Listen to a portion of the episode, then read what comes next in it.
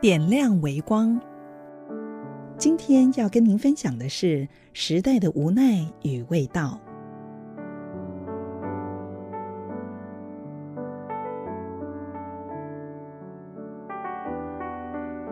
兴许是巧合，兴许是上天有意安排吧。连续接到两个很普通却很值得万味咀嚼的个案。之所以说普通，是因为住院患者的病情都不严重。住院时间也不长，很值得万味咀嚼，是因为在他们身上有着微妙的相同经历，这经历却跨越三个世代，影响所及竟天差地远，颇有时代缩影的无奈与味道。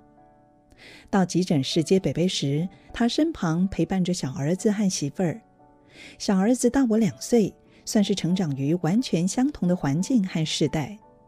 夫妻两人朴实诚恳，应对进退客气有礼。北北今年九十高寿，因为终身习惯于农作，不耐闲散的生活，三不五时总喜欢插手田间事务。有一天，因为忙于农务，不慎被石头砸伤脚盘。老人家固执己见，又不以为意，随意寻求坊间诊所，简略敷药包扎。不料伤口扩大到行走困难，引发蜂窝性组织炎，被儿子媳妇儿强制送医门诊，其结果不可言喻。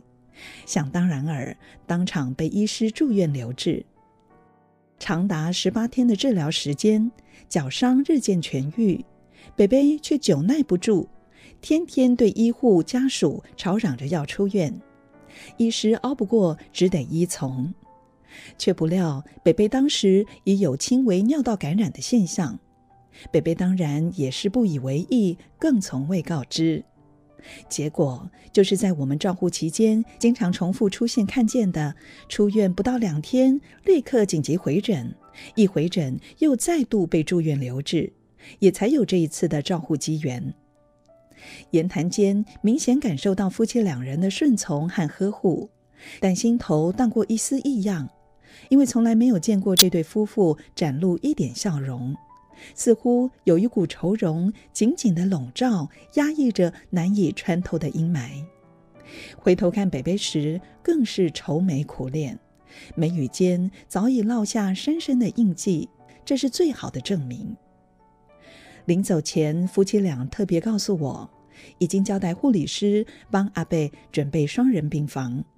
后来我才了解，原来这个叮嘱不单只是为了给北北一个更好的医疗环境，其中更有着不得不的含义在。隔天下午，终于等到双人病房入住。由于是不同的感染，自然不是原来的楼层和护理站。北北不是一个安静配合的病人，连换药、包纱布都有自己的主张。而且常当着护理师的面批评他的动作敷衍不专业，嚷嚷着躺在这里很快就会被他们弄死了，搞得护理站奔相走告，这里有一个非常难缠的阿贝，要小心应对。千奇百怪的病患看那么多，却从来没有见过一个庄稼汉这么样的席肉不经痛，更别说打针了。光是量个血压，他都可以呼天抢地的哇哇叫。哎呦哎呦，卖说呀安呐，你这个护士哦，真优秀啊！打针的画面您应该不难想象，连注射点滴、抗生素，根本不需要碰触到他的皮肤，都能要人家饶他一命。荒腔走板的演出，不仅让护理师大开眼界。连同房的病患、看护都看得目瞪口呆，不知所以。见识过他的席肉如金后，大完便帮他擦洗屁股时，总是小心翼翼、极尽轻柔。没想到还是真心换绝情的哀嚎。拜托哎，卡紧的啦，卡紧的啦！叫得隔壁床的看护大姐实在看不过去，过来跟他说。从来没有见过你这样的男人，笑死人了！来来来，你自己擦好了，教教我们怎么擦屁股。像你这种人才不会哇哇叫。北北还没听完，就已经感觉不痛了，好神奇哦！感谢大姐的仗义直言，许多话我们不方便说，只能透过这样的彼此支援来圆满工作。不过，别以为这样事情就了了，当然不可能。躺回床上后，北北的长篇大论又来了。不是我介意安呢，食到我的岁数，恁就知影了。我少年的时阵嘛袂安呢，食老嘛唔知影那变安呢。然后又周而复始的谈起他的过往，简直义薄云天。唉，一句我很拍秒。十五岁开始帮他老爸理家，如果没有他，他家族怎么可能买下那么多田地，还盖了房子？他把每一块地都登记在他哥哥和弟弟名下，从来没有想过自己。是他弟弟看不过去，说这样不行，才勉强登记到他的名下。父母年老的时候，没有人要跟他们住，也是他主张每个月轮流住，父母才有人照顾的。他读过书，识很多字，日文也会通。他还写过好几封信到总统府，给李登辉和陈水扁陈情抗议。村长为此还特别到家里来，叫他不要再写了。他说：“村长懂什么？村里的人都要他出来选村长。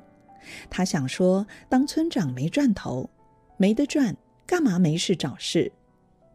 原来他弟弟爱做村长，连任两届。他说，如果不是他，哪有可能当选？村里的大庙要翻修，搞了好久搞不起来。一群七嘴八舌、成不了气候的人，能做什么呢？”